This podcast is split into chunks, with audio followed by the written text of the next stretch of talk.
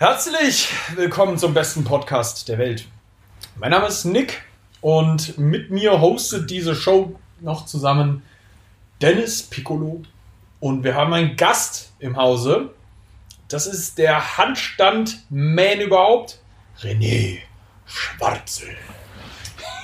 Hallo Leute. haben wir es endlich geschafft. Finally. Wir haben äh, Ewigkeiten geplant, diese Folge endlich mal aufzunehmen und ähm, irgendwie ist, Leben ist dazwischen gekommen und es hat erst jetzt funktioniert. Aber wir wollen uns heute mit dem René eigentlich im Endeffekt über mehrere Aspekte im Handstandtraining äh, unterhalten und ich finde eigentlich ganz geil, dass wir mal damit beginnen. Hm? Was würdest du sagen? Ähm, wie würdest du, wenn du jetzt jemanden hast, direkt mal am Anfang mit einem Handstandtraining beginnen lassen? Würdest du sagen, dass du das so einbaust, dass du es jemandem äh, also nur rein auf Handstand trainieren lassen würdest oder würdest du sagen, du würdest den noch andere Sachen trainieren lassen und ähm, ja, wie würdest du es gestalten im Endeffekt? Ja, also prinzipiell glaube ich einfach mal beim, beim Checkup einmal ähm, klar definieren, okay, was, was sind denn so die Ziele, ob der oder diejenige jetzt auch eben Calisthenics oder eben Krafttraining im, im Speziellen halt machen will. Ähm, wenn jetzt der Fokus wirklich äh, darin liegt, einen Handstand, also einen Skill zu erlernen, dann ähm, würde ich auf jeden Fall mal schauen beim Checkup, ähm, wie ist einmal die Mobility generell. Mhm. Also was ist mal so die, die Grundvoraussetzung ähm, und dann einmal einfach Wallwork mal schauen, ja, ähm, wie ist generell mal so die, die Schulterkraft, wie sind so einfach äh, Stützbewegungen. Also einfach mal wirklich easy ähm, beginnen und äh, man sieht dann sowieso auch, äh, wenn man jetzt einen vor sich hat, der einfach schon Fitness-Training-Erfahrung hat, dann kann man das sicher auch gleich einmal ein bisschen mehr wahrscheinlich zutrauen. Aber wirklich einmal den Handstand äh, anzufangen, würde ich persönlich einmal eben dieses Wallwork machen und ähm, natürlich halt ähm, davor ein spezifisches Warm-up, dass mhm. du wirklich auch die, vor allem einfach in den, in den Kopf der, der Kunden dann reinbekommst, dass du halt eben Ellbogen, Schultern, Handgelenke, dass diese Strukturen, äh, vor allem die Handgelenke, dass die ja eigentlich nicht darauf ausgelegt sind, einfach das ganze Körpergewicht zu tragen, Mhm. Ähm, das muss man halt schon dazu sagen. Handstand ist halt ein fancy Skill, sagen wir mal, aber so healthy oder beneficial ist es jetzt nicht unbedingt. Aber äh, einfach das äh, klar werden lassen und einfach diese Strukturen halt zu stärken. Ja. Weil oft hat man halt, also ich, ich, ich sehe es auch bei mir persönlich, wenn vor allem zierliche Mädels zum Beispiel Handstand lernen wollen, ähm, da musst du halt auch ein bisschen aufpassen. Dass ja. du halt nicht gleich übers Ziel hinausschießt und einfach einmal auch langsam beginnst. Darum sage ich auch am, am Anfang des Trainings ist immer gut nach dem, nach dem spezifischen Warm-up. Ähm, dann einfach so 10, 15, vielleicht 20 Minuten Handstandtraining spezifisch. Und genau und das einfach einmal zumindest dreimal die Woche. Und dann vielleicht ähm, das versuchen zu steigern, weil was ich auch gesehen habe ist gerade eben auch beim, beim Handstandtraining ähm, so wie bei Flexibility, auch, auch bei, bei anderen Sachen ist einfach Consistency is key, dieser Spruch, den ja, hört man eh oft eh, genug. Eh, immer. Und gerade auch beim Handstand ist es einfach so, weil es ist eine Balanceübung und es ist eine Bewegung, die man einfach neu lernen muss. Genauso, ich beschreibe das auch oft mit, mit Kunden. Ähm, das ist wie wenn man sich zurückdenkt als, als kleines Kind. Du, du fangst an zu krabbeln, manche äh, die lernen das Gehen schneller als eigentlich das Aufstehen. Also es kommt auch wirklich ganz darauf an, wie das eigene Körpergefühl auch ist. Genau, und das ist einfach eine Bewegung, die muss man lernen, äh, muss man neu lernen und dementsprechend ist es einfach gut, wenn man äh, öfter in der Woche Zeit damit verbringt, aber halt jetzt nicht übers Ziel gleich hinaus schießt, dass man auch wirklich ähm, dem Körper Zeit gibt, vor allem in den Strukturen wie den Handgelenken, gerade am Anfang, dass die sich auch äh, beruhigen, weil sonst hast du gleich mal auch äh, Überlastungserscheinungen. Ja. Nur es, es, aus meiner Erfahrung, es bringt sich jetzt nicht so viel, wenn du jetzt einmal in der Woche ein Handstandtraining mit zwei, drei Stunden rausballerst, dann hast du vielleicht auch noch den Aspekt, äh, dass du vielleicht einen schlechten Balance-Tag hast oder so. Dann hast du eigentlich ähm, relativ viel Zeit, ähm, ja, verschissen, das sozusagen. wir sind explicit. Äh, Hau raus. Genau, deswegen ist es völlig in Ordnung. Man darf diese Worte hier sagen, das gehört dazu. Ich weiß, ich weiß. Alright. Ähm, wie, wie, gehst du das an, beispielsweise, wenn, ähm, also ich kann da nur aus meiner Erfahrung sprechen. Ähm, mir geht es oft so, und ich erlebe das auch oft so mit Athleten, die tendenziell auch noch mehr Krafttraining machen, dass die beispielsweise sehr oft auch eher dann an Parallels beispielsweise arbeiten, weil die Unterarme immer so der minimierende Faktor sind, Handgelenk, Unterarme, ja. weil immer dann, wenn du halt noch mehr Krafttraining machst, wo halt die Unterarme viel mehr auch mitarbeiten müssen, mhm. kommt es oft zu irgendwelchen Problemen. Also ich kenne es von mir selbst halt auch, dass ich da echt wenn sehr du, wenn du mit ihnen dann, wenn, also wenn du sie dann das am Boden machen lässt, theoretisch. Genau. Ja. Mhm. ja. das merkt man natürlich, die Belastung ist natürlich eine ganz äh, eine andere. Also wenn du eben auf, auf Parallels trainierst, ähm, ist natürlich die Kraftanwirkung anders äh, aufs Handgelenk, als wenn du es jetzt so am Boden trainierst. Noch dazu kommt halt, also du kannst halt über die Parallels, ähm, sagen wir mal so, ist es leichter auszubalancieren. Das heißt, was ich auch sehe, ist, wenn du ähm, Athleten, die jetzt wirklich viel Krafttraining machen, lernen halt den Handstand, sage ich jetzt mal, relativ schnell auf den Parallels weil sie da viel aus Kraft eben ausbalancieren können. Viel Ausgleich. Genau. Einfach, ja. Wenn du jetzt halt ähm, am Boden auf den Händen stehst, brauchst du halt viel mehr Feingefühl, weil du einfach diese, ja, alles eigentlich über, über Fingerkraft halt äh, theoretisch halt ja. ausgleichst. Ja. Natürlich kommt die Schulter auch ein bisschen dazu, da machst du quasi so diese, diese grobe äh, Ausgleichsbewegungen, ja.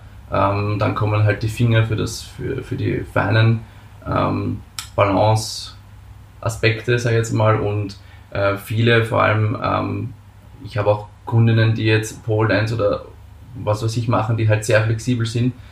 Da merkst du halt auch, dass die viel versuchen, auch mit der Hüfte halt ähm, auszugleichen. Ja. ja. Also ich sage jetzt mal, diese, diese drei Punkte im Alignment ähm, nimmt man halt her auch zum Ausgleichen. Aber wenn du jetzt wirklich in einer guten Linie halt auch stehst, dann, dann merkst du halt auch, wenn du jetzt Handbalance und zuschaust, ähm, da ist halt wirklich so viel Feingefühl, da wird halt wirklich eigentlich nur übers, über die Finger bzw. übers Handgelenk halt ausgeglichen. Okay. Mehr brauchst du dann eigentlich gar nicht. Das ist ziemlich geil. Man sieht die auch sehr oft auf, auf diesen Blöcken arbeiten. Was macht das für einen großen Unterschied? Ja, prinzipiell, also das ist, äh, die, die muss man wollen. Das ist mal das Erste. Also ich persönlich, ich fühle mich jetzt nicht so wohl auf den Blöcken, obwohl es, äh, obwohl ich es halt schon einbaue. Es ist halt, Genauso wie jetzt bei Parallels oder wenn du jetzt äh, Straight Bar Handstand machst oder auf Canes arbeitest. Es ist einfach ein, es ist die gleiche Übung, aber es ist einfach ein anderes Ausgleichen. Ja? Okay. Äh, bei Blöcken ist es so, die meisten Handbalance, wenn du mit ihnen redest, ähm, du hast einfach ein Ding in der Hand, was du greifen kannst. Somit kannst du einfach mehr Kraft und Kontrolle darüber halt entwickeln, ja, okay. als, als am Boden. Ja. So was zwischen also, Boden und Parallels, oder kann ich mir vorstellen? Genau. Ich habe es so einmal probiert, es war, also ich mache seit Ewigkeiten keinen Handstand mehr am Boden, ja. aber ich fand es einfacher auf den Blöcken als jetzt nur genau, du, du kannst einfach greifen kannst. Genau, ja, du kannst einfach schön zupacken, du hast einfach äh, noch mehr Spannung setzen. Also bei den Handbalancern, wenn du mit ihnen halt äh, redest, und ich, ich sage es jetzt aus meiner Erfahrung halt auch, ist der Boden sicher äh, das schwierigste äh, Element, wo du äh, stehen kannst. Ja. ja. Parallels meiner Meinung nach sicher, also wenn du Kraft halt hast, Parallels wahrscheinlich das einfachste, ja. auch den zu lernen. Und ja, dann sicher ähm, Canes, Blöcke und dann halt Boden. Geil. Alright, uh, wie würdest du das das ist jetzt eine sehr interessante Sache. Wie würdest du es aufbauen, um von der Wand zum freien Handstand zu kommen? Ja, genau, das war ja eine der, der Fragen auch, die gekommen sind. Ähm, da ist es halt so, ich würde da auf jeden Fall vorab ähm, einmal schauen, dass man eben Kraft aufbaut. Also mir ist halt auch wichtig, äh, eben gute Form. Ja, du kannst halt schneller mal ein Banana Handstand jetzt mal lernen, sage ich jetzt mal. Ja, ja, ja. Aber wir wollen natürlich ähm, gute Form haben, das heißt äh, Face-to-Wall Handstands, das ist halt einfach für die, sage ich jetzt mal, für die, für die Kunden, wenn sie eine gerade Linie halt lernen wollen, ist das das beste Instrument, sage ich jetzt mal am Anfang. Weil du, indem du halt nah zur Wand halt hingehst, wirst du eigentlich in eine gute Form gezwungen. Äh, ansonsten ja. würdest du halt einfach drüber fallen. Ja. Wenn du mit dem Bauch zur Wand bist. Genau, face to wall oder genau. mit dem Bauch zur Wand. Ja, ich sag das immer nochmal so, weil man. Dann gibt's halt, es gibt halt, es gibt halt natürlich äh, mehrere Methoden. Also was, was ich natürlich bei Anfängern speziell halt auch durchführe, ist ähm, auf jeden Fall das, das Rausfallen oder das Bailing auf Englisch aus ja. dem Handstand. Weil da einfach auch viele, sobald sie halt von der, von der Wand halt weggehen, weil die Wand ist halt immer ein Safe Spot.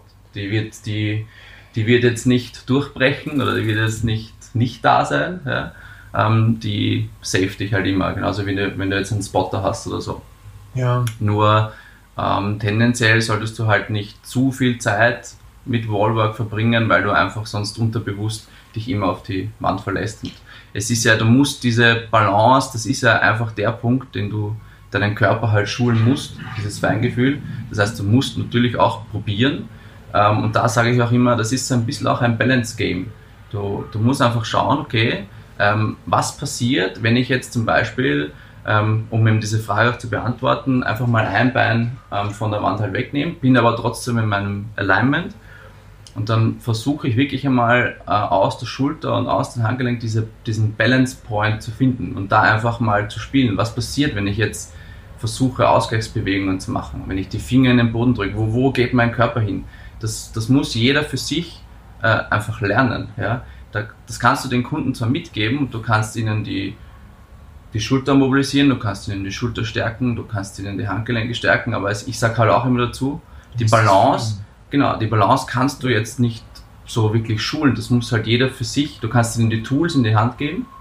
Ja. Aber bauen ähm, muss er selbst. Genau, bauen muss er das selbst. Das musst du einfach halt fühlen. Ja. Und dann gibt es eben die Methoden eben mit, ja, du gibst dir mal ein Bein weg und versuchst halt jetzt äh, eben diese, diesen Balance Point zu finden und da halt einfach mal zu verharren, ohne dass du jetzt die Beine closed. Also es ist wie so eine offene Schere. Ja. Wenn du das halt face to wall machst, das Ganze geht back to wall auch, also einfach mit dem Rücken zur Wand. Ähm, da ist es allerdings immer, ich bin halt jetzt nicht so der Fan von back to wall Sachen, weil ähm, du da eigentlich immer in einem leichten Arch halt bist, klar. Ja. Und aus der Position in ein gutes Alignment zu kommen, erfordert dann schon einfach mehr Körpergefühl. Viele, die bleiben halt entweder in diesem Arch oder wenn sie halt diesen Posterior Pelvic Tilt oder Hollow Body Position einnehmen, dann geht das zu abrupt und die Beine fliegen halt mhm. zum Boden runter. Und das ja. ist einfach, dann ist es ein bisschen frustrierend auch. Ja. Ähm, somit denke ich mir halt Face to Wall, was ich halt jetzt so gesehen habe, ähm, ist halt die Erfolgsquote da halt einfach ein bisschen besser. Das ist geil. Okay. Ähm, was würdest du sagen? Ähm, Gibt es so ein so einen ganz klassischen Übungsabfolgeweg, wo du sagen würdest, so, das funktioniert für sehr viele Leute. Ich weiß, dass das immer individuell ist, aber so eine, dass du sagst, erstmal Handstand an der Wand üben, dann Handstand dem Bauch zur Wand üben, äh, den Ausgang suchen, dass man den kann. Das, da kann ich eine sehr schöne Anekdote zu erzählen. Ja. ich, als ich meinen Handstand gelernt, oder nee, ich habe ihn damals geübt, habe ihn nie gelernt dann. Ähm, ich habe ihn damals zu Hause in meinem Flur, in, in meinem Elternhaus geübt. Bin umgefallen, rückwärts natürlich, hatte keinen Ausgang, habe mich mies auf die Fresse gelegt Aua. und habe mir meinen Zeh so richtig mies gebrochen. Das war mein großer Zeh und der stand das dann so, so, so, in der Mitte, so an, an, an, dem, an dem Gelenk, einmal so schräg zur Seite weg. Ja. Das war wundervoll. Da habe ich erstmal ein Foto gemacht. Ich war alleine zu Hause, habe es meinem Nachbar geschickt, habe gefragt, er heißt übrigens auch Dennis. Dennis, Dennis wäre es möglich, dass du mich ins Krankenhaus fährst? ich habe Handstand trainiert. Also dementsprechend, üb deinen Ausgang, sonst brichst du dir den Zeh. Ja. Und pass auf, dass genau. hinter dir mehr als genug Platz ist. Und das ist so der zweite Klassiker, das ist mir passiert, dass ich so oh, ja. richtig hart den Fuß gegen eine Tischkante. Ja. Ich glaube einmal sogar ein Kind oder so. Ja, scheiße. Eine Kinderferie. So, mach Handstand, mach Handstand, so pam. Oh, scheiße. Also, um, um Unfälle zu vermeiden, genau. üben sie also, den Ausgang. Ja, wirklich. Aufpassen, dass hinter dir genug Platz ist und der Ausgang der. Ja. Das hat mich eigentlich auch ähm, verwundert, ist auch ein gutes Stichwort, dieses, dieses Bailing, weil ich, ich habe halt auch ähm, mir viele Handstand-Coaches auch angeschaut, war in vielen Kursen auch, einfach weil ich ähm, kennenlernen wollte, wie, weil jeder, jeder Handbalancer, jeder Handstand-Coach hat so ein bisschen seinen eigenen Ansatz, ist, ist ja auch gut. Ja, ja, das ähm, bei jedem. Aber mir ist schon aufgefallen, dass, dass viele, gerade bei Beginner-Workshops, eben auf dieses Bailing nicht so viel Wert legen. Ja? Und also ich persönlich mache das schon, weil es eben, jetzt haben wir es eh gehört, es ist einfach ein wichtiger Part und viele ähm, haben einfach auch Angst. Also dieses Wallwork, also mal die, wenn du hm, halbwegs kräftige Schultern hast und äh, dann kannst du schon mal so ein, so ein, so ein Wall-Walk machen ja? oder dieses Face-to-Wall. Ja? Viele, die haben einfach dann Angst, diesen, diesen Kick-Up zu machen. Ja. ja? Ähm, vor allem halt frei, weil sie sich dann denken, okay, sie machen irgendwie einen Überschlag mhm. oder ja, sie fliegen halt dann auf dem Hinterkopf oder am Rücken, weil sie halt jetzt keine Brücke können oder eben dieses Bailing nicht, nicht fühlen oder halt nicht können und kriegen halt die Panik und dann schwingen sie oder trauen sich halt nie aufzuschwingen, können eigentlich dann frei nie üben. Ist ja, auch blöd, ne? Ähm, da musst du halt dann, da kommt halt wirklich drauf an auf den, auf den jeweiligen Kunden, würde ich mal sagen. Ne? Ja. Also, was also so diesen Übungsablauf, wenn du halt wirklich siehst, okay, die, die haben Angst davor, dann musst du ihnen die halt mal nehmen. Ne? Und da ist halt wieder ein ganz anderer Zugang, als wenn du jemanden hast, der ja so stark aufschwingt, dass er eigentlich schon, keine Ahnung, die in die nächste Wand niederräumte. Ähm, also wo halt der Angstfaktor jetzt nicht so da ist, aber dann musst du halt dann wieder das Feingefühl schulen und dann machst du halt wieder andere Übungen. Vor allem, ähm, was man halt sagen kann für Handstand, du brauchst halt einfach ein bisschen Ruhe ja? ähm, mhm. in, in, das Ganze. Also rein, reinzubringen. Ja? Das ist halt, darum fällt es mir halt im Gym auch teilweise echt schwer mit der ganzen, mit der ganzen Musik, wenn da so, keine Ahnung, Hard Rock Musik halt rennt, macht dann halt ein bisschen bisschen unrund. Ja. das ist ein ja. Adrenalinschub hoch 10. Ja. Und dann wird es dann wird's halt schwierig. Äh, oder halt, wenn du performst zum Beispiel auch. Also Adrenalin sei ja mal für Kraftsachen ist das super. Dennis, da kannst du glaube ich auch. Ja, also so da, da holst du sicher noch mehr raus, aber beim Handstand ist es halt eine Katastrophe, weil jeder Adrenalinschub, du, du, diese Balance halt vor allem, wenn du halt jetzt am, am Boden äh, Handstand machst. Und jetzt nicht auf Parallels. Parallels ist wieder ein eigenes Thema. Ja. ja. du kannst halt da auch wieder über so viel über Kraft rausholen, dass es ja. nicht so relevant ja, ist. Bei, bei Wettkämpfen habe ich nie am Boden einen Handstand oder so. Ja. Ich habe gar nicht daran gedacht. jetzt weißt du, wie es mir geht. Pure Kraft und irgendwie halt, weil ich weiß, ich kann den kontrollieren, weil sonst der Handstand einfach mit dem Adrenalin, das ist unberechenbar. Ja, ja, voll. Ja.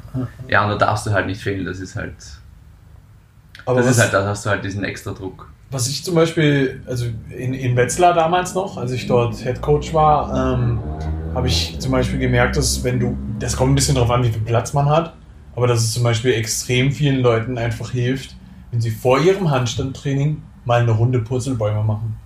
Das ist so eine Sache, sobald du das gemacht hast, merkst du, dass du ja rückwärts umfallen kannst, ohne dir weh zu tun.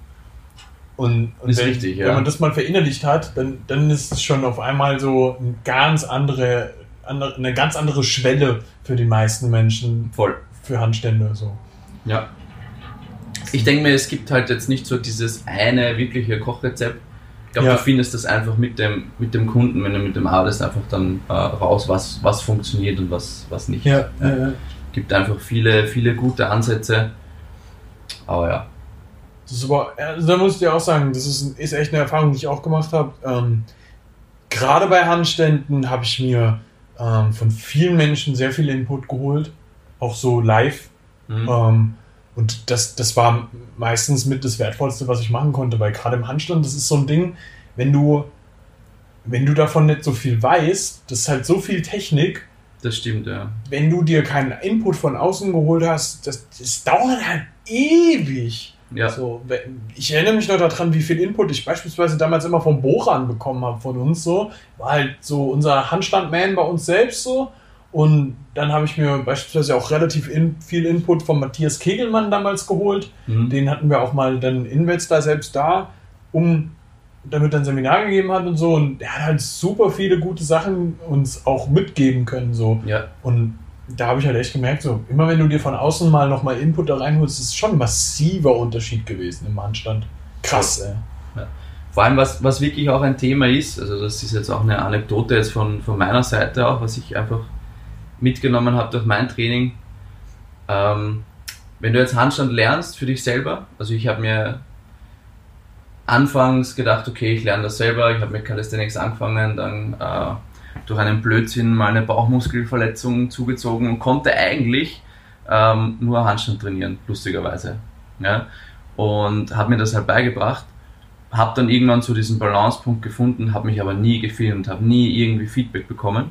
Oh, so und ja, dann, dann habe ich, dann hab ich mal zum Filmen angefangen und du denkst dir so, ja, na, das, das, ist, das fühlt sich so gut an und das schaut richtig toll aus wahrscheinlich, weil es ist ja auch so leicht, weil wenn du mal in dieser Balance drinnen bist, ist ja alles cool.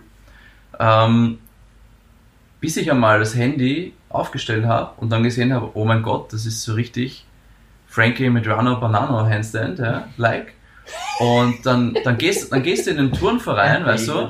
Da war er, der Hate.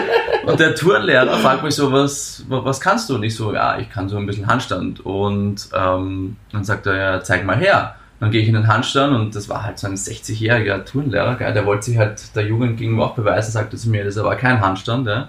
ähm, weil es einfach irgendwie ausgesehen hat. Ja? Äh, ist zwar jetzt nicht mein persönlicher Ansatz, weil ich halt persönlich sage, sobald du auf deinen Händen balancieren kannst, ist es halt ein Handstand ob das jetzt äh, noch nicht die perfekte Instagram-Line ist oder nicht, ja, es ist wurscht. Da muss man halt dran arbeiten. Wer steht, ja. der steht. Genau, wer steht, der steht. Das ist halt äh, mein Ansatz jetzt. Jedenfalls hat mich der dann einfach in die richtige Position dann reingezogen und das war für mich so ein, so ein schönes Aha-Erlebnis, weil ich einfach mal diese, du, du hast halt einfach diese Position, in der du dich wohlfühlst, ja. dann wirst du eigentlich in das richtige Alignment gezogen, gedrückt, wie auch immer. Ja? Und dann siehst du einfach einmal, wie, wie out of balance du dich eigentlich fühlst.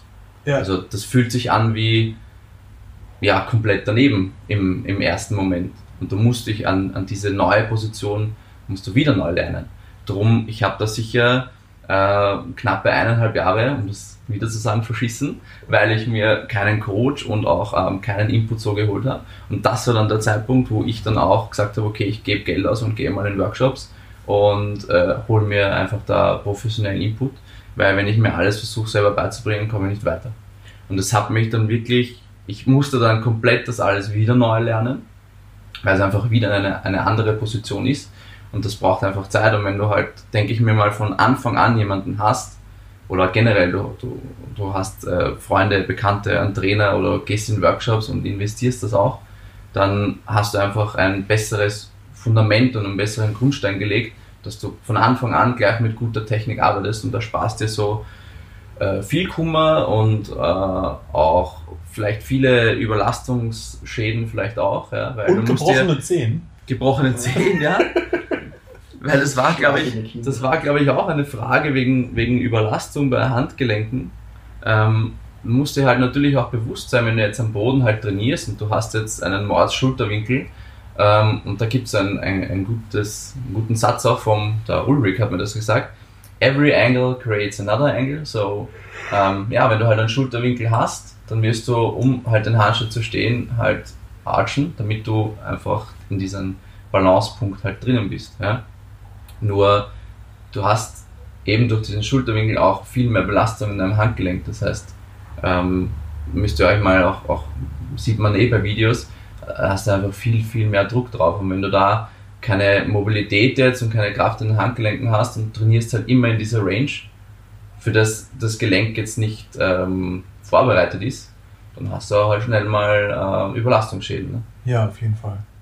Das ist ja gerade beim Handgelenk wirklich gang und gäbe, dass Leute da ernsthaft mit Probleme haben. Ja, ja, voll. voll das, das, das merkt man halt schneller. Ich meine, bei Parallels ist es halt wieder was anderes, aber halt am Boden, da merkst du es halt schon. Das ist schon krass. Ja, geil, ey. Ähm, was ich noch ein sehr interessantes Thema finde, ist so ähm, die Kombination aus Handbalancing und Krafttraining. Mhm. Ist ja generell eh auch ein Thema, das für viele Leute sehr interessant ist, weil klar, es gibt Leute, die halt wirklich rein nur Handbalancing machen. Und ja. dann gibt es halt gerade im Calisthenics super viele Leute, die wollen halt auch geilen Shit auf zwei Händen können. Ja. Aber natürlich auch ihr weiteres Krafttraining machen. Genau. So. Was ist deine Erfahrung und wie würdest du mit der Kombination aus beidem umgehen? Also prinzipiell würde ich mal sagen, es ist natürlich möglich, das zu kombinieren. Du musst dann einfach, so wie bei jedem anderen Sport auch, dir einfach sagen, okay, was willst du erreichen? Willst du jetzt im Handbalancing wirklich gut werden? Willst du, keine Ahnung, einen One-Arm lernen? Willst du verschiedene Shapes lernen? Willst du, also es ist, wenn du Handbalancing hernimmst und Handbalancer zuschaust, es ist wie ein eigener Sport. Ja? Ähm, Handstand ist zwar gerade im Calisthenics-Bereich natürlich ein Part, weil du Handstand Push-Ups hast, weil du eine Planche ist ja in dem Sinne ja auch unter Anführungszeichen ein Handbalancing-Move, nur halt einfach extrem kraftlastig. Aber du hast natürlich hier auch ein bisschen eine Balance-Komponente und du veränderst einfach äh, den Hebel. Ja? Aber im Prinzip stehst du ja auch nur auf deinen, auf deinen Händen jetzt. Ja? Ähm, aber jetzt nur mal so ein Beispiel. Aber auf jeden Fall, wenn du jetzt ähm, Deadlifts squattest oder wie auch immer, natürlich kannst du hier jetzt ein Handstandtraining auch machen. Nur ist es halt schon so, da habe ich auch mit einigen noch gesprochen. Ähm, klar, wenn du jetzt das Thema hat man natürlich auch, äh, wenn du jetzt viel Beine trainierst und du, du wirst halt schwerer, du wirst halt massiger, dann tust du dir halt bei Handbalancing Moves nicht unbedingt, äh, ja, hast du jetzt nicht unbedingt einen Vorteil oder tust dir halt sowas Gutes. Du wirst halt auch länger arbeiten müssen für, für Erfolge. Weil wenn ich jetzt einen Handstand Press hernehme, äh, mit schweren Beinen, hast du natürlich ja, mehr Gewicht zum Hochdrücken, als wenn du jetzt äh, weniger Gewicht auf den Beinen hast, theoretisch. Ja. Du kannst halt viel über Flexibility und sowas auch wettmachen. Oder halt einfach tendenziell noch mehr Schulterkraft. Ja, das wäre nämlich die nächste Frage gewesen, weil wenn du, also wer, wer, wer Deadlifts oder Squats oder sowas macht, schlichtweg Beine trainiert, der wird ja wahrscheinlich nicht nur Beine trainieren, sondern auch einen Oberkörper. Genau, genau. Und tendenziell dann eben auch darum dort auch wieder stärker werden. Ja. Und das ist eh so ein, so ein, so ein Ding, wo ich, ich persönlich eine starke Verfechter davon bin, dass Leute mehr Krafttraining machen sollten, die sehr skilllastig sind, weil ich immer sage, meine Erfahrung mit Menschen ist, dass sie grundsätzlich durch Krafttraining eigentlich immer in ihren Sachen auch besser werden, wenn sie smart gestalten. Also beispielsweise, wir hatten, glaube ich, die Erfahrung auch gemacht, dass zum Beispiel der Turkish Get Up ja. einen mega geilen Transfereffekt auf deinen One-Arm-Handstand hatte weil du schlichtweg ein bisschen besser stabilisieren konntest, ein bisschen stärker geworden bist und dann ja, sowieso. Ja. Ist eh einfach eine stärkere Schulter gewesen im Endeffekt genau, und die kann genau. das besser ausgleichen. Genau. Es kommt halt, es kommt halt einfach immer ganz darauf an, wie gesagt, was halt dein Ziel ist. Wenn du jetzt zum Beispiel einen One-Arm-Handstand jetzt lernen willst, ja, vor allem halt am Boden, da ist einfach so viel Technik gefragt, da musst du dementsprechend auch dein, dein Volumen anpassen. Da musst du halt viel auch für diesen Skill trainieren. Da reicht es halt nicht, wenn es das zweimal die Woche trainierst, da wirst du ewig und drei Tage dran arbeiten und das wird dich einfach nur frusten. Ja? Ähm, somit ist halt die Frage, wie viel von deinem normalen Krafttraining natürlich als Ergänzung und so, was dir halt für den Skill was bringt, so wie jetzt zum Beispiel ja, typisch Get Up oder ähm, so Straight Overhead Lunges oder sowas, ja, wo du halt einfach auch diese ähm, Stabilitätskomponente in der Schulter halt hast zum Beispiel, das kannst du ja alles machen. Ja? Ähm, es ist halt einfach die Frage, was du willst, wo du hin willst, ja, und das dementsprechend halt dann in, in deinen Plan halt einbauen. Ja. Wenn es dir reicht, okay, du willst einen ganz normalen Straight Handstand und Handstand Push-Ups, dann wirst du keine Shapes brauchen, dann wirst du keinen One-Arm brauchen und dementsprechend kannst du natürlich auch mehr im Krafttraining noch spezifisch trainieren. Ja. Ist ja auch immer eine Frage von, wie viel Ermüdung produzierst du. Genau. Ja. Und wenn, wenn dein Handstandtraining halt ein riesen Part deines Trainings, also das überhaupt von dem, was du überhaupt nochmal so recovern kannst, ja. einnimmt, dann wirst du halt schlichtweg weniger von den anderen Sachen machen können. Genau. Weil sonst bist du halt irgendwann, keine Ahnung, sechs Stunden im Gym, was geil ist, was wir uns alle wünschen, wo wir aber alle wissen, dass auf langfristige Sicht werden wir das nicht recovern. Es wird einfach nicht passieren. So, und du hast einen Job, du musst schlafen. so irgendwann ist Schluss. So. Ich meine, wir alle wünschen uns 18, dieses Leben, aber 18, es funktioniert 18 halt nicht. auch nicht mehr. Ja. Es, ja. Das ist einige von uns. 18 bin ich auch nicht. Denn es sieht nur so aus. Ja, ja. Ich bin ja fast so alt wie Nick. aber ja, im Endeffekt ist es halt ähm, was kannst du recovern und wie, wie smart gestaltest du dein Training drumherum? Und ich glaube schon, dass sich das gegenseitig komplementieren kann, hm. wenn du es halt einfach smart gestaltest. Das ist genau. eigentlich der Punkt so. Ja. Also du kannst auch davon profitieren, zu beugen und zu heben, wenn du das so gestaltest, dass es dir wiederum was bringt. Also zum Beispiel, wenn du eine gute Beuge hast, dann macht das deine Hüfte auf und gleichzeitig lernst du auch, die ein bisschen besser anzusteuern, ein bisschen besser zu spüren und zu sagen. Das kann man schon mitnehmen. Wir reden jetzt nicht davon, dass du für Handbalancing 300 Kilo beugen musst. Das ist richtig, ja. Sondern das ist durchaus richtig. Wenn, wenn du eine reine, normale Kniebeuge machst, dann ja. wird dir das schon mit Sicherheit ein bisschen helfen. Ja, ich glaube, ich glaub, es sollte sowieso bei jedem, der normales Krafttraining macht, einfach im Repertoire sein. Ja, also eine Kniebeuge sollte, sollte man können. Einfach die, die Standardübungen, ja. Aber wie du sagst, also ich muss ja jetzt nicht ähm, Vollgas meine Beine extrem aufpumpen, außer wenn ich das halt will. Wenn ich das will, dann ist es auch okay. Ähm, nur wenn du halt eben auf Advanced Skills hinarbeiten willst, dann musst du halt auch deinen Trainingsplan halt dann eben auch so gestalten. Eben. Ja. Was zum Beispiel eine sehr interessante Beobachtung von mir persönlich ist, was bei mir krass gut funktioniert, wenn ich gebeugt und gehoben habe am Tag, ich stehe besser lustigerweise. Das ist witzig. Wirklich, also. no shit, ich stehe wirklich wenn, besser. Wenn ich, wenn ich beug oder Sport oder so. Ja, aber du beugst seit drei Wochen.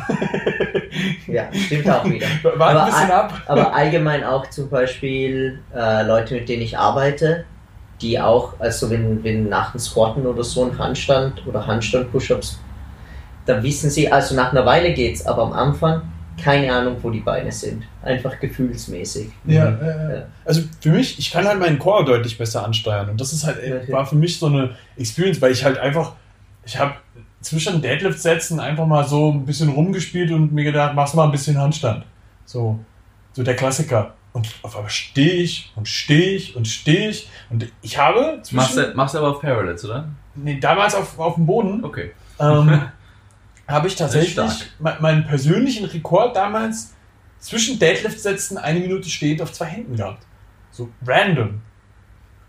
Vielleicht, weil ich weniger drüber nachgedacht habe. Vielleicht war meine Ansteuerung besser, aber ich, also das ist halt, das ist der Erfahrungspunkt, den ich persönlich damit mhm. hatte. Und ähm, wo ich durchaus jetzt auch schon ein paar Menschen getroffen habe, für die das auch funktioniert hat, aber jetzt, wo ihr mir zum Beispiel sagt, so funktioniert gar nicht. Also nach, nach dem ersten Versuch, also meistens ist es so der erste und zweite Versuch, wo meine Beine irgendwo hingehen zum Beispiel, aber danach geht es wieder. Okay. Ah, ja. Also es ist, ja. wer, wer weiß. Interessant, ja. Interessant. Ich glaube, das ist für jeden ein bisschen anders. Einfach, wie wichtig die Beine, also die Ansteuerung eben der Bauchmuskel und Beine sind und was der fehlende Link im Handstand ist. Ja. Es kann auch sein, dass es meiner war, dass ich das nicht so gut ansteuern konnte.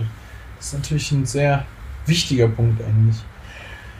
Ähm, aber wenn wir eh bei Handstand Push-Ups sind, ich glaube, so. Das ist so ein Thema, das mega viele Leute interessiert. Ja. Wie würdest du es gestalten, jemandem in die Richtung zu bringen von einem Handstand Push-Up? Also klar, der muss erstmal stehen können. Genau, also ich, ich denke mir auch mal, okay, ein Straight Handstand in halbwegs passabler Form sollte schon mal drin sein ich würde da jetzt keine vielleicht 20, 30 Sekunden oder so mal einfach, dass du äh, diese Endurance halt hast, weil oft ist es einfach, du musst mal deine Linie finden, bevor du halt einfach diesen leichten Forward Lean machst und dann eben diesen Handstand Pusher ausführst. Das heißt, brauchst halt immer schon einmal ein paar Sekunden halt einfach freistehen, dass du einfach ein gutes Gefühl einmal hast. Ja.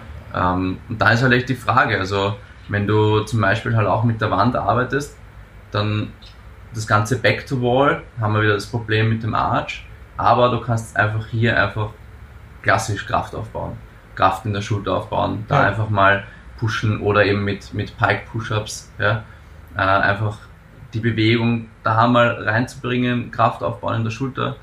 Für die Form würde ich dann mit der, mit der Wand halt face to wall arbeiten, weil wir eh schon, wir am Anfang gesprochen, es zwingt dich einfach mal in eine gute Form, in eine gute Linie, da einfach mal zum Beispiel Negative zu machen. Oder eben dann einmal so äh, ein, ein Rap einfach mal raushauen. Und dann hast du halt, hast du halt eben diese, diese Kraft- und Formkomponente. Und wenn du jetzt eben das ganze Freestanding machst, ist halt natürlich mal gut, eben ähm, zum Beispiel Half Roam oder was halt einfach möglich ist, oder du machst dann mal Full Roam negative. Ja, ähm, da hast du halt einfach die Balance-Komponente noch zusätzlich als Faktor. Das heißt, du brauchst halt Kraft, dann die gute Form plus Balance. Ja. Okay. Also ein guter, guter Mix einfach aus, aus allem. Dennis, da ja. kannst du uns mit Sicherheit auch noch mal ein bisschen was zu erzählen. Ja, also ich mache es auch eigentlich sehr, sehr ähnlich. Äh, ja. Prinzipiell, genau, Handstand stehen und arbeite halt schon sehr früh an Kraftelemente, was die Schulter angeht, äh, Pike Push-Ups, Back-to-Wall Handstand Push-Ups, ähm, die oder sehr, sehr gern Military Press, einfach weil Military Press ist bisschen, bisschen besser skalierbar. Genau, Military Press ist super gut skalierbar und das kannst du einfach linear weiterziehen. Bei, bei Back-to-Wall Handstand Push-Ups gibt es immer wieder kleine Unterschiede und mhm. sagen wir, eine Raps dazu, eine Rap dazu zu bekommen, das dauert eine Weile während du bei Military Press einfach ein bisschen Gewicht dazugeben kannst und das kannst du einfach schöner skalieren. Ja. Und eine Kom Kombination der beiden und danach eben Pike Push-Ups, Elevated Pike Push-Ups, Deep Elevated Pike Push-Ups, bis eine gute Zahl da ist, dass einfach die Grundkraft da ist und dann arbeite ich eigentlich sehr gern genau die technische Komponente mit äh, Bauch zur Wand und da auch negative Holes unten, weil dort oft der mhm. Problemenbereich ist. Das hängt dann von Person zu Person ab. Einige sind unten extrem stark äh, und haben das Problem nicht oder die, die Balance dort unten zu finden nicht. Und dann, dann je nach Person gibt es, finde ich, mehrere Wege, wo bei einem etwas besser geht und bei anderen was anderes. Also einige äh, funktioniert es super gut, Negativs, Negativs zu machen, wo immer langsamer runtergehst und dann mit der Zeit eben versuchst, auch wieder hochzugehen. Ja. Und wenn du eigentlich schaffst, 8 Sekunden langsam runterzugehen und 4 Sekunden unten zu halten und einige an, an der Wand machen kannst, dann solltest du eigentlich schon den ersten haben. Das ist dann wirklich nur die Balance-Sache und da kann man aus dem Frog-Stand starten, sich hochdrücken und kleines Beinmomentum zum Beispiel ja. äh, verwenden. Das ist dann um diese N-Position, das ist dann der nächste Schritt, die N-Position, nachdem man sich wieder hochgedrückt hat, wieder zu finden in ja. Handstand. Also eigentlich, ja, die, die, that's the way. Ich handle das eigentlich auch ziemlich so genauso. Was ich für eine Beobachtung gemacht habe, ist Leute, die tendenziell in der Lage sind, schwer zu dippen, mhm. sind oftmals in der Lage, eine bessere Kraftentfaltung für den Handstand Push-Up selbst zu haben, mhm. weil er doch schon auch sehr stark trizepslastig ist. Mhm. Mhm. Gerade auch für den langen Kopf vom Trizeps. Ja. Und da habe ich echt gemerkt, so Leute, die gut dippen können, die lernen den auch echt viel schneller. Ja. So. Und die Erfahrung mache ich jetzt gerade auch mit Senior, so, wo, wo ich das nochmal viel interessanter finde, weil du halt sehr selten Frauen findest, die erstens über Kopf stark sind ja. und generell überhaupt im Oberkörper so stark sind und dann auch sich überhaupt für sowas begeistern können, einen freistehenden Handstand-Push-Up zu machen. Das ist halt bei Frauen tatsächlich eher selten. Ähm, und wir haben sehr gute Erfolge im Moment damit, eben genau diese Werdegänge durchlaufen mhm. zu lassen, dass wir sagen, hey, wir machen negative, wir machen ähm, so tief wie möglich und wieder hoch. Wir, mhm. haben, auch, wir haben auch an der Wand ähm, arbeiten mhm. wir und wir machen eh klar, weil es halt für sie auch ein Competition Lift ist, aber eben auch schwere Dips. Ja. Und das sind so, so Sachen, wo ich merke, so, das funktioniert für viele Leute smart. Sehr, ja, ja sehr, sehr gut so. genau, das wäre so der, der Herangehensding. Aber was ich extrem interessant finde, ist, wie viele Menschen, und das passiert mir selbst auch, ernsthaft ein Problem damit haben, in einer kompletten Hollow zu bleiben, wenn es um den Handstand Push-Up geht, weil viele Leute zurück auf ihre Hände, auf ihre Füße fallen. Sobald du in dieser Schrägen bist, können viele Leute es nicht mehr halten ich finde, das ist ein Thema, das sollten wir besprechen. Also wie, der, der Klassiker ist, dass halt die Brust, also dass man in eine zu früh komplett in die Retraktion fällt, finde ja. ich. Also das ist der Fehler, den man ganz, ganz oft sieht bei Anfängern. Sie gehen runter und bis zu 90 Grad Flexion passt perfekt. und dann verlieren sie die Protraktion und sie fallen komplett in die Retraktion und die Brust geht runter und dann knallen sie. Also ja. da fallen meistens die Beine runter. Ja. Und da finde ich eben Belly to Wall eigentlich komplett die beste Übung. Also runter und dann so zwei Sekunden unten, dass sie wirklich lernen, die Schulterblätter nicht komplett zu verlieren. Wenn die, die Schulterblätter komplett zu verlieren und wieder raus zu, rauszukommen aus der Position, Massiv das ist extrem hart. Genau, ja. das machst du zum Beispiel 90 Degree Handstand Push-Up oder so. Ja. Und da musst du aber wirklich die Kontrolle haben, wieder, wieder da rauszukommen. Oder man sieht ganz oft, die Leute gehen in eine unglaubliche Banane wieder hoch. Ja. Einfach weil sie nicht mehr die Kraft dafür aufbringen. Also ich finde eben, dass das Belly Wall runtergehen und unten diese Position halten, also Isometrien einfach in dem Spot, dass sie verstehen, was sie mit ihrem Schulterblätter machen müssen. Ja. Mhm. Die beste Übung. Jetzt weiß ich nicht, ob, ob René sonst noch irgendwas aus dem Zauberkasten rausholen kann. ich glaube, du hast alles sehr schön, sehr schön und ausführlich beschrieben. Ich glaube, was, was da noch eine sehr wertvolle Übung sein kann, kann, nicht muss, ist der klassische Elsit to Shoulder Stand, wo teilweise echt auch gehatet wurde auf Instagram. Wir alle wissen von wem. Ähm, aber ähm, ich persönlich sehe das schon als eine sehr gute Übung, um Leute im Schultergürtel da gerade auch in der spezifischen Position sehr stark zu machen. So. Mhm. Und ähm, also das ist auch einfach das, mal ein Erfahrungswert, weil die Leute lernen das halt auch, ja. einfach mal zu stehen in der Position auch. Das, das ist eine Sache, die ich mir auch überlegt habe. Äh, prinzipiell weiß ich, also ist es, glaube ich, dann muss man es trotzdem eine Weile üben, einfach um die richtige Schulterposition dann zu haben, wenn du vom L-Sit hochgehst. Aber auch, äh, das habe ich mir auch öfters überlegt bei einigen Leuten so, das könnte, das könnte der springende Punkt sein. Ja. Ja, das ist generell so das Ding. Okay, geil. Ich glaube, da haben wir gerade ganz gut was zu erzählen können. Ähm, was jetzt natürlich, um die Folge noch so rund werden zu lassen gegen Ende, ein, ein unglaublich großes Thema. Aber René, was würdest du sagen, ab wann bin ich bereit, mich um einen One-Arm-Handstand zu kümmern und wie sollte ich das Ganze grob äh, ja angehen im Endeffekt? Der Endgegner. Ja. Der Endgegner. das ist halt echt so, ne? Das, das ist halt echt so ein Thema. Also, ich glaube, gescheit wäre auf jeden Fall einmal, ich brauche gutes, äh, gute Technik. Ich brauche mal einen, einen, einen guten, geraden Handstand, so als Prerequisite und das halt Minimum 30 Sekunden bis eine Minute. Und das halt konsistent.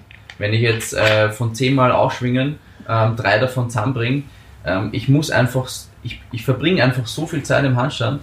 Ähm, das ist einfach ein ganzer, man darf jetzt nicht rechnen, okay, ich stehe auf zwei Händen und ja, dann stehe ich halt eh nur auf einer Hand, das ist halt doppelt so schwer, weil einer halt, halt weg ist aber du hast einfach, also wenn du mit Handballern redest und ich kann es auch aus Erfahrung sagen, ich bin halt auf dem Weg jetzt dahin und ich. Du hast ihn auch schon gestanden, ne? Aber es zählt noch nicht, weil. Ja, also es. Das ist halt auch so, okay, ab wie viele Sekunden zählt ein Holt, da gehen halt immer so die, die Meinungen auseinander, aber äh, glaub mir, also es ist genauso wie im Handstand, wenn du deine ersten fünf Sekunden einmal hast, dann, dann geht es eh bergauf. Ja? Weil dann, dann kriegst du halt dieses Balancegefühl, weil du du kippst halt beim, gerade wenn du jetzt halt am Boden trainierst, äh, wenn du auf einer Hand stehst, du hast erstens mal den, den Support vom zweiten Arm nicht und du kannst einfach 360 Grad umfallen. wohingegen du bei, wenn du auf zwei Armen stehst, eigentlich nur nach vorne und nach hinten. Du wirst jetzt nicht irgendwie diagonal auf die Seite oder seitlich irgendwo umkippen, sondern das geht meistens nur okay, Kopf über oder die Beine halt runter zum Boden. Ja. Und somit hast du einfach schon mal sehr viel äh, rausgenommen und du hast einfach noch den Support vom zweiten Arm. Aber es ist halt einfach, ähm, meiner Meinung nach, ähm, sind viele, die jetzt eben, und da gehöre ich auch dazu anfangs, du stehst halt deinen Handstand, es wird ein bisschen fad, was kannst du sonst machen? Ja? Du machst ein bisschen Freestyle, machst ein paar Shapes und dann so, okay, cool, ich will jetzt auf einer Hand stehen. So, wenn du jetzt aber noch eine leichte, ähm, zum Beispiel Bananenform hast oder so, da ist halt echt so der Punkt, du tust dir halt dann nichts Gutes damit. Wenn du, du, du, meiner Meinung nach bist du da noch nicht bereit dafür, gescheit einen One-Arm zu lernen. Ich, ich sehe es halt leider oft, dass so bei Competitions, bei Freestyle, es ist halt so, ja, nach drei Sekunden holt, zählt das Ding. Ja. So drei Sekunden in, in einem One-Arm, das kannst du mal auch mit schlechter Technik, wenn du jetzt auf Parallels arbeitest, haben wir eh schon besprochen, da kannst du halt viel mit Kraft auch machen. Ja, hauptsächlich. Da kannst du halt drei Sekunden, ja, wenn, ich sage mal, wenn ja. so Competition-Leute, wenn sie äh, eine Planche halten können, dann haben sie einen One-Arm mit ein bisschen Training die drei, vier Sekunden auch schnell drin. Aber dass du wirklich jetzt Handbalancing-mäßig da einmal 20, 30, eine Minute halt auf einer Hand stehen willst, das wirst du so nicht schaffen, weil da wird deine, deine Schulter einfach nicht mitspielen. Ja? Ähm, vor allen Dingen nicht langfristig, weil es einfach ähm, nicht gut ist. Ja? Mhm. Du musst wirklich, und das sage ich wirklich, du musst oder solltest eine gute Form haben, konsistent 30 Sekunden bis mindestens eine Minute stehen können, wirklich, sagen wir mal, 9 von 10 Mal abrufbar. Ja? Und dann einfach langsam damit beginnen. Einmal Weight Shifts mit guter Technik. Ja? Da kommen so viele Faktoren dazu, dazu Hip Rotation, ähm, wie gut ist deine Flexibility im Straddle und so, weil ähm, im Full zum Beispiel, sagt man auch Candlestick, äh, der Full One-Arm-Handstand ist halt das Schwierigste, genauso wie der normale Handstand eigentlich der gerade eigentlich am schwierigsten zum Ausbalancieren ist. Weil sobald du halt einen Straddle machst, Viel ist dein Körperschwerpunkt einfach näher zur Körpermitte und es wird einfach äh, einfacher. Ja. Sieht, das sieht cooler aus. Natürlich, ja, es ist natürlich ist jetzt ein, ein, ein Full more impressive, aber ist einfach auch viel, viel schwieriger eigentlich. Eben drin. Und im One-Arm natürlich noch viel mehr. Was natürlich auch ein Thema ist, ähm, Tucks und Seven Handstand, ja, das sind einfach so Shapes, wo du ähm, absichtlich eigentlich aus deinem Alignment rausgehst, ja, aber sie stärken einfach ungemein deinen Schultergürtel und vor allem deine, deinen Trapezius und den brauchst du einfach. Das ist einfach das, das A und O, dass du da halt einfach nicht anfängst zu planchen, dass du einfach diese Mobility auch hast und äh, gescheite Schultern und einen gescheiten Trapezius, Dennis muss lachen. aber das sind einfach so Sachen, ähm, wenn ich jetzt, ganz ehrlich, wenn ich keinen, keinen Tuck-Handstand abrufen kann oder auch Seven ist jetzt schon ein bisschen, äh, ein bisschen more advanced, da brauche ich meiner Meinung nach nicht wirklich jetzt mit einem äh, sinnvollen One-Arm-Handstand-Training beginnen. Ne? Okay, geil. Also die, ba die Base sollte sitzen. Genau, du hast halt, was, was ähm, Sascha Bachmann zum Beispiel macht, bei dem war ich sehr, sehr lange, kann ich übrigens auch nur empfehlen. Ähm, eben wenn du mit Blöcken arbeitest, du kannst eben so Lateral Block Walks machen, beziehungsweise Up and Down, das sind eben so Übungen, die du mit den Blöcken machen kannst. Ähm, das hilft dir halt, das hilft dir halt auch extrem. Wenn du, wenn du die Blöcke magst, ja, weil du bist ja im Prinzip, wenn du jetzt nach links und rechts gehst oder rauf runter, du bist immer für einen kurzen Moment halt in einem One-Arm. Und der Sinn dahinter, auch mit meinem Coach, mit dem ich jetzt arbeite, halt für Handbalancing, im Prinzip du musst einfach mal in dieser Position verharren. Ja? Und wenn du halt mal deine drei bis fünf Sekunden hast, ja, dann geht es auch unter Anführungszeichen schneller nach oben, weil im Prinzip wir wissen, das, was du die ersten fünf Sekunden machst, das Ausbalancieren, ja, das machst halt dann die restliche Zeit auch. Aber du musst halt einfach diese Kraft auch aufbauen, ähm, dass, dass du aus deiner Schulter ähm, immer draußen bleibst. Ja. Also immer rausgedrückt was natürlich im Einarmigen noch einmal das Ganze schwieriger macht, weil du ähm, tendenziell oder gefühlsmäßig äh, dreimal so viel äh, pushen musst. Ja. Als jetzt im, im normalen Handstand. Eh klar. klar. Und je nachdem, was du wiegst, musst du das halt auch einfach erstmal stabilisieren können. Und das ist was, was genau. sehr hart underrated wird. Aber ich zum Beispiel, ich, ich kenne es nur vom Turkish Getter. Ja. Und ich bin mit 48 aufgestanden und ich weiß, wie ekelhaft es mit 48 ist, aufzustehen. Ja. Alleine nur vom Stabilisieren in der Schulter. Voll. Und dementsprechend kann ich mir auch nur erahnen, wie ekelhaft ein One-Arm dann im Endeffekt auch von der Stabilisation her ist. Ja. Wo du aber ja nochmal ganz anders im Raum stehst, weil in dem Falle ähm, bist du der Punkto mobile und nicht der Punktum Fixum. Und das macht ja. halt sau viel aus. So, das ist halt was, was glaube ich echt auch sehr unterschätzt wird, wie anfällig man dann auch wird für äh, Verletzungen, gerade ähm, wenn du in den Bereich One-Arm reingehst, weil da halt die gesamte kleine Stabilisations- ähm, um deinen, um, um, um einmal um deinen äh, Humeruskopf vom Oberarm. Ja. Aber, ähm, also was dann auch die Rotatorenmanschette angeht, aber gleichzeitig eben auch dein gesamter Schultergürtel, was denn, was der eigentlich da alles abfangen muss, wenn du da drauf stehst. Ja. Das ist, ist sehr hart je, underrated. Je mehr Gewicht du halt hast, umso größer dein Ranzen, umso größer halt, oder je schwerer deine Beine, das drückt dich halt noch mehr rein. Das heißt, du musst halt dann tendenziell einfach noch viel mehr Kraft entwickeln, dass du da einfach gut aus der Schulter halt draußen bleibst. Ja. Ne? Das was? ist einfach ein, ein, wichtiges Thema, auch was äh, viele, ähm, viele, die ich halt sehe, gerade so im Freestyle-Bereich, ähm, die jetzt mit schlechter Technik halt arbeiten. Ähm, gut, ich meine, es glaube ich gibt eh genug, die im Freestyle-Bereich äh, Probleme haben mit Schulter, Ellbogen, whatever. Ja. Aber du machst dir halt gerade bei diesem Skill dann auch ähm, deine Schulter nicht zu deinem Freund, wenn du da nicht mit, mit guter Technik arbeitest. Ja. Wo man aber dann wiederum sagen könnte, es macht schon durchaus auch Sinn, sich zum Beispiel da dann wieder gezielt drum zu kümmern, zu sagen, hey, ich mache gezieltes Krafttraining ja. am gestreckten Arm, wo ich Gewichte, beispielsweise wie in einem Turkish Get-Up, in allen möglichen Ranges und Positionen stabilisieren muss an meinem langen Arm. Ähm, oder halt auch gezielt zu sagen, hey, ich übe das Stehen auf einem Arm beispielsweise nur rein für die Kraft mal an der Wand? Ja, es ist dieses das Wallwork ähm, für One-Arm. Ähm, das ist so ein bisschen ein Zwiespalt. Das ist ziemlich verrufen. Also ich habe da auch mit vielen Handballern drüber geredet, so, naja, wenn ich das jetzt nicht balancieren kann, aber ich will halt auch Zeit verbringen in, in dieser Position. Ich will ja da auch ähm, ja, Erfolge sehen. Ich mache es halt an der Wand. Nur da haben wir wieder das Thema, wenn du jetzt das ganze Back to Wall trainierst, hat halt einfach null Sinn. Ja? Weil ja. du einfach also, also null, null Sinn, also hat halt wenig Sinn, sagen wir mal so, weil klar, du kannst dich halt einmal rantasten und dieses aus der Schulter rausdrücken probieren, aber einfach dieses ganze Weight Shifting, du lernst einfach Bad Habits.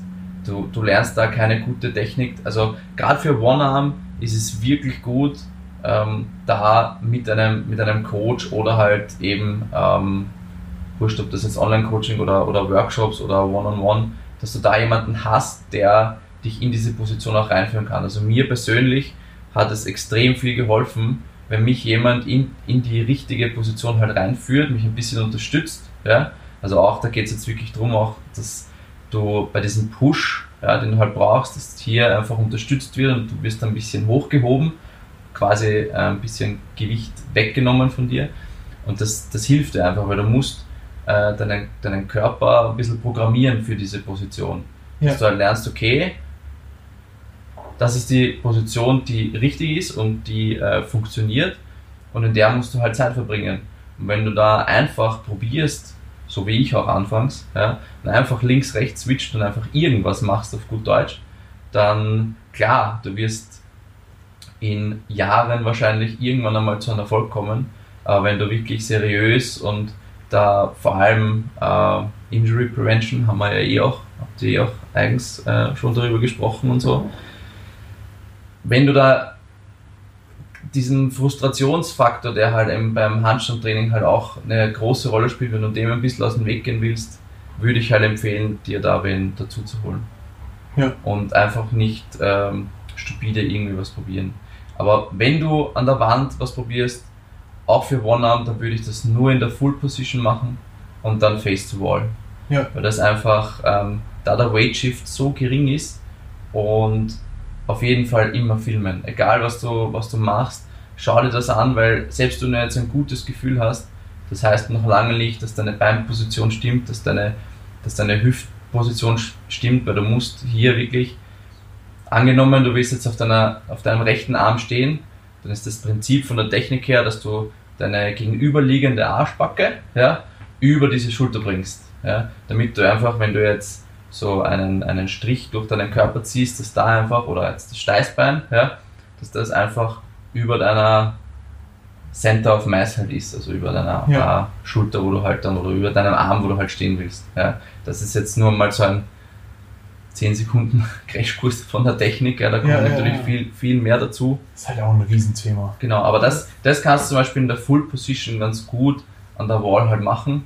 beim Straddle ist es ja wieder das Problem, weil du dann äh, viel zu viel pikest auch. Ja? Mhm. Das heißt, deine, deine Beine sind dann eigentlich viel zu weit ähm, Richtung Boden schon. Das haben viele, die jetzt keinen Boxsplit zum Beispiel haben und aber ihre Beine trotzdem, das ist dann quasi wie wenn du jetzt einen Pancake in der, im Handstand machen wollen würdest. Ja? Ähm, das zieht eigentlich deinen Körper immer, immer runter. Ja? Genauso wie wenn du jetzt einen, einen Tack oder so hast, da musst du halt die ganze Zeit noch mehr pushen. Ja? Also es macht halt dein, dein Leben im Handstand nicht unbedingt einfacher. Drum gute, gute Technik, ein guten, gutes Alignment und dann ist halt natürlich der Erfolg auch schneller da. Ohne, groß, ohne viel Frustration. Wow. René, du hast uns umgebombt. ich bin äh, echt ein bisschen geflasht. Geil. Ähm, abschließend, um da was zu sagen, ähm, wo können wir Infos zu dir finden? Wie kann man in Kontakt mit dir treten? Ja, im Prinzip relativ easy halt über Instagram. Und. Und wie ja, heißt du da? ja, René Anderlein Schwarzel. Oh, yes. wir hauen das eh nochmal in die Shownotes, aber das, dass das jeder auch äh, ja, weiß und dann mit dir in Kontakt treten kann. Genau, also jeder, also genau, wenn man halt was wissen mag, auch jetzt zu famous Handbalancer, irgendwelche Meinungen oder so, ich habe schon relativ viele auch kennenlernen dürfen, weil ich mir wirklich viele Meinungen halt auch einholen wollte. Also wenn da vielleicht auch Interesse ähm, besteht äh, oder halt Meinungen zu gewissen Handbalancern, wie die im Coaching sind, also ich kann da gerne auch ein bisschen was mitgeben. Über viele, nicht alle natürlich, aber über sehr viele, die die halt schon Rang und Namen halt auch haben. Ja. Und wir, wir können äh, auch den René absolut empfehlen. Wir haben schon beide unsere Erfahrungen mit diesem jungen Mann gemacht. Er ist ein geiler Typ. Ja. Do it. Wenn Do du auf. Händen stehen willst, der René ist dein Mann. So. Und jetzt geh auf Instagram und schreib ihn an. Und dann enjoy the day. Goodbye. On your hands. On your hands.